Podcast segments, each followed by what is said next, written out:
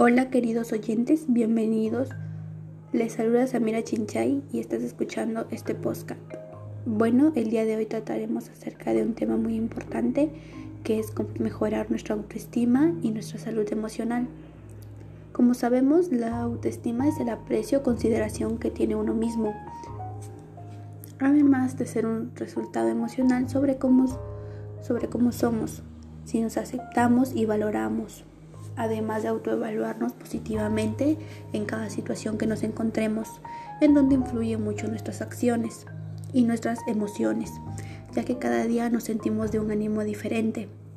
Para ello tenemos que saber autorregularnos, controlarnos, de manera de que nuestras emociones no nos dominen, en el cual también debemos tener una autoestima alta para que cuando nos sintamos mal o algún comentario ofensivo, negativo hacia nuestra persona, nos haga sentir de lo peor, uno mismo tiene que hablarse y aceptarse. Y si tú te, si tú te valoras, puedes aceptar esos comentarios negativos e ignorarlos.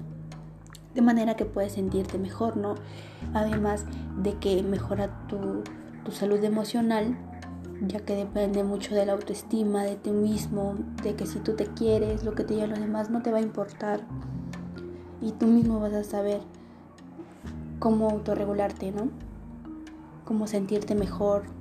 Ante esta situación propongo las siguientes acciones para formar una buena autoestima, logrando así una buena salud emocional. En uno de esos tenemos aceptarnos tal cual somos. Acéptate tal cual eres, quiérete. No no permitas que otras personas te hagan de menos, sino ignora esos tipos de comentarios. Tener amor propio. Tener amor propio es lo esencial en uno mismo ya que si tú te amas vas a poder amar a los demás, de lo contrario no podrás hacerlo. Ignora y no te dejes llevar por los malos comentarios.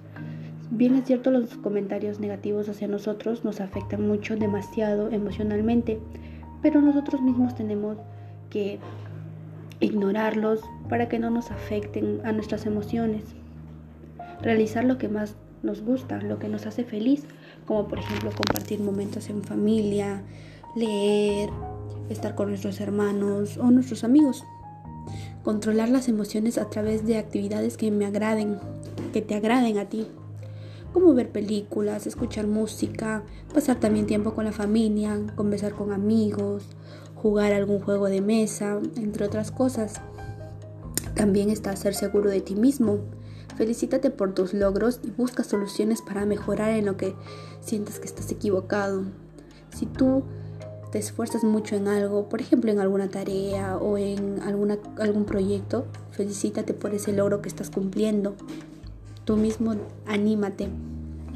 Y bueno, si ves que te equivocas con una persona o en ti mismo sientes haber estado equivocado o haber cometido algún error, busca una solución. Perdona y aprende a perdonar también si cometes ese error ya no lo vuelvas a cometer, al contrario, trata de mejorar las acciones que tú realizas. Al fin y al cabo, en nosotros mismos está ser mejores personas de lo que ya somos y evitar que nuestras emociones no nos, no nos dominen o no nos hagan sentir mal, sino autorregularnos, como respirar profundo, ya que eso ayuda mucho. También reconocer nuestras emociones. ¿Por qué? Porque nosotros al reconocer nuestras emociones vamos a saber lo que estamos sintiendo, como si sentimos tristeza, podemos llorar, de, esa forma nos desahogamos o escribir algo o cantar, cuando estamos felices, cuando nos sentimos estresados, escuchar música, pasar tiempo con nuestros familiares, entre otras cosas que podemos hacer para mejorar también nuestra autoestima, ya que lo importante es que cada uno de nosotros tenga amor propio y se ame a sí mismo y también pueda querer a los demás, ya que de eso ya que si no lo hacemos, pues no vamos a poder querer a los demás si no nos amamos a nosotros mismos.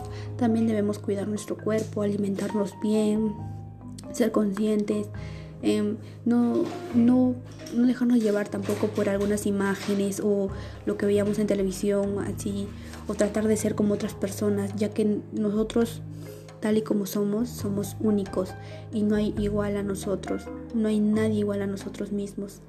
Y bueno, eso ha sido todo por hoy. Espero tomes en cuenta las acciones que, que te hemos propuesto y nos vemos en el próximo podcast.